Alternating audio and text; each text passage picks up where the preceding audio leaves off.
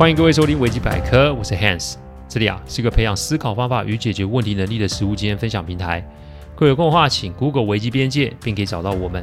里面有大量实际操作的个案分析，也有面对问题心态养成的心法，可以让各位累积处理问题的知识与能力。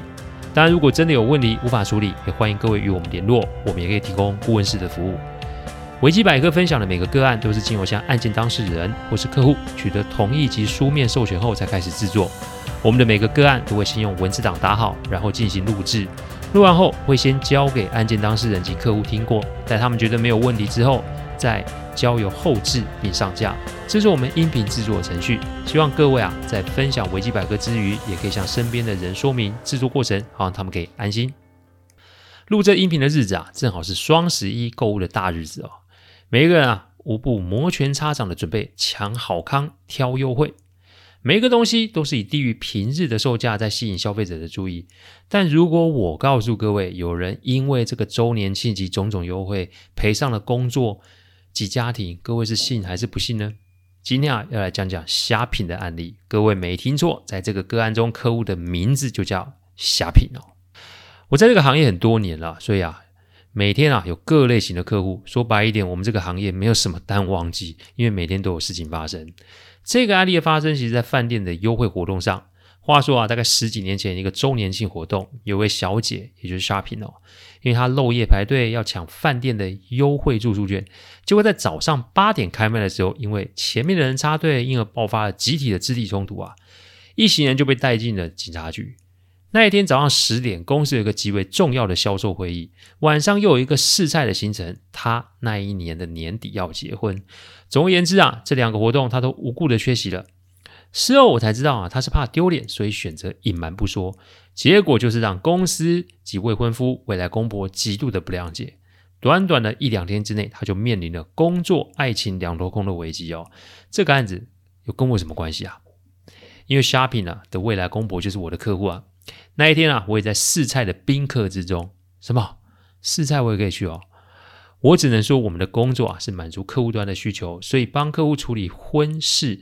安排场地也是我们的服务范围之一哦，所以那天 shopping 没有出席及联络不上，那个现场气氛哦，要说有多尴尬就有多尴尬。客户及夫人呢气得不轻啊，要儿子啊自己看着办。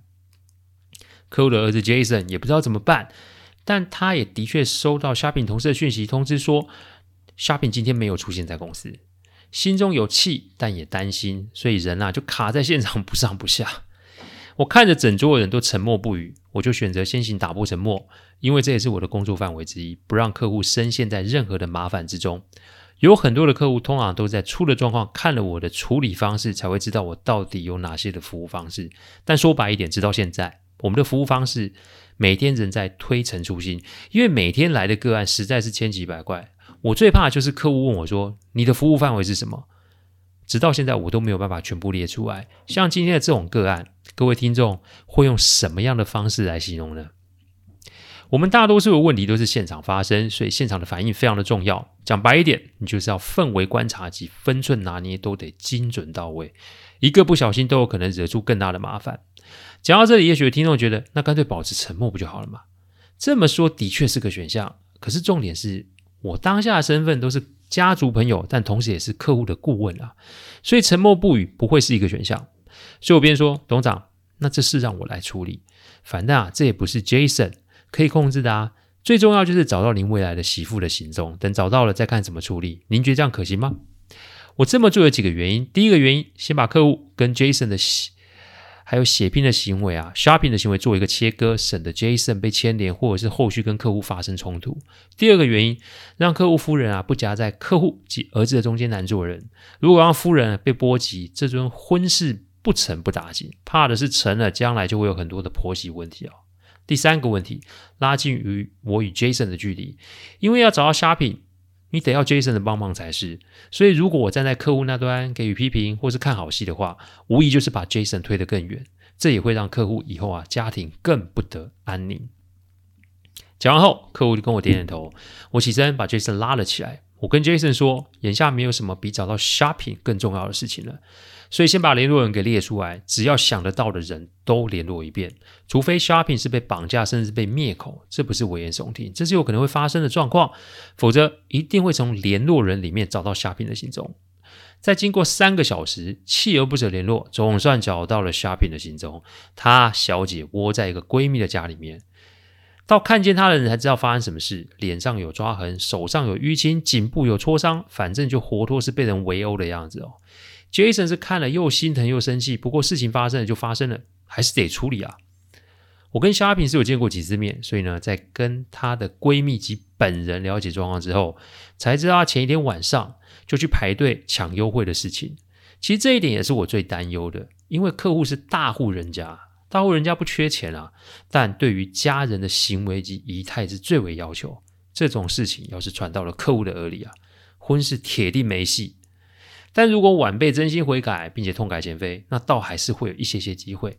不过在这个之前，我必须要了解 Shopping 的背景，才会有办法给予建议。要知道，如果道了歉又再犯的话，那比不道歉还来得严重。所以啊，我请 Shopping 说说为什么那么爱优惠这档事哦。其实 Shopping 不是一个物欲很重的人，而且对于价格非常的敏感。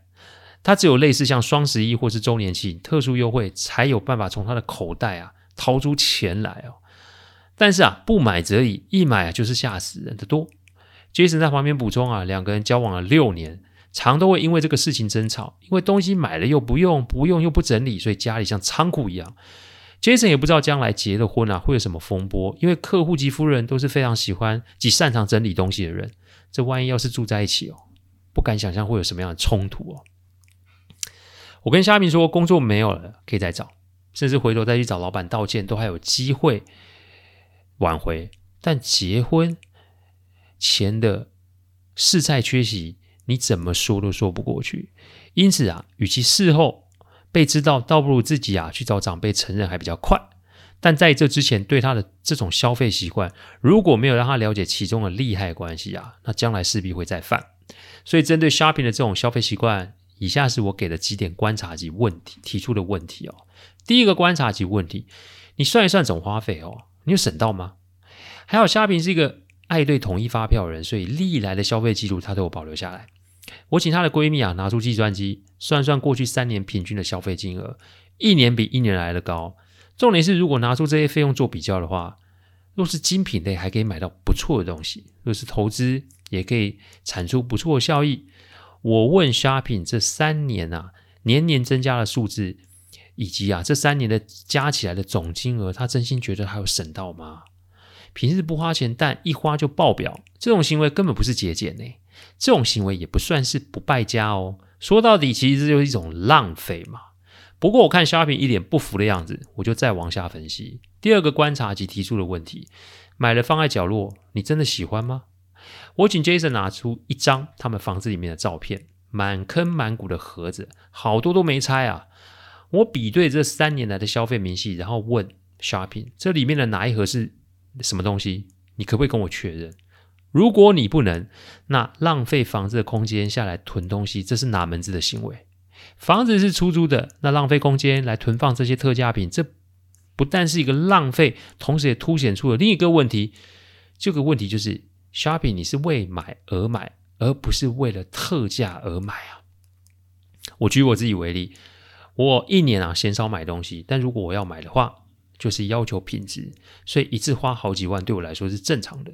但重点是买东西的频率大约是一年才一次，所以这么摊底下来，我的空间其实并没有因为囤放或堆积不用的东西。相反的，我的东西都是我需要才会买的，只是为了追求品质及使用效率而会花高价位去取得。我东西少，但都是我需要的。Shopping 的东西多，但大都不是他所需要的东西，所以连什么盒子里面放的是什么都分不清。Shopping 还真的是只是喜欢 Shopping 罢了。第三个观察及提出的问题：被抓然后被开除，你脑袋坏了吗？再就是，现在她因为打架被抓去派出所，还是闺蜜去把她给保了出来？不论接下来会有什么发展，这对她来说都造成了一定的冲击哦。再就是为了这个事，还耽误了公司的重要会议，一个选择错误就会让自己陷在有前科没工作的风险之中，这让我不得不质疑他处理事情的能力耶。简言之啊，你就是把。抢优惠放在最前面，结果缺席了最重要的工作会议，错过了人生大事的试菜，不但没了工作，也有可能让自己的婚事告吹耶。